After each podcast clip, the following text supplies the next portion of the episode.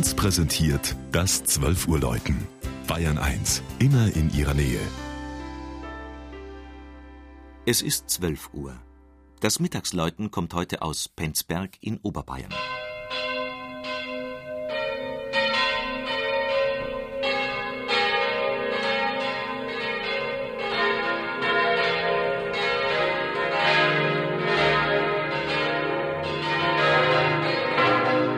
Penzberg mit seinen gut 16.000 Einwohnern liegt etwa 50 Kilometer südlich von München im idyllischen Alpenvorland. Dass in Berlin eine Straße nach der Kleinstadt im oberbayerischen Landkreis Weilheim-Schongau benannt ist und dass der Ort auch in den Vereinigten Arabischen Emiraten einen Namen hat, hängt mit der wechselvollen Geschichte Penzbergs zusammen. 1275 als Schweige des Klosters Benediktbeuern erstmals urkundlich erwähnt, begann die Stadtentwicklung nach der Säkularisation mit dem Pechkohlebergbau.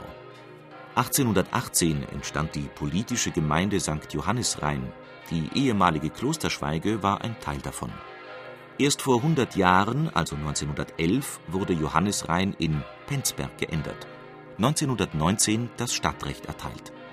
Die Straße in Berlin-Schöneberg erinnert an die Penzberger Mordnacht im April 1945 als in den letzten Kriegstagen Bürgermeister Hans Rummer und 15 Mitbürger von SS-Männern hingerichtet wurden. Die Penzberger Moschee ist am Persischen Golf bekannt, weil das Emirat Sharjah den 2005 eröffneten Bau weitgehend finanziert hat. Die katholische Pfarrkirche Christkönig ersetzte die im Krieg zerstörte neugotische Barbarakirche und wurde vor 60 Jahren geweiht.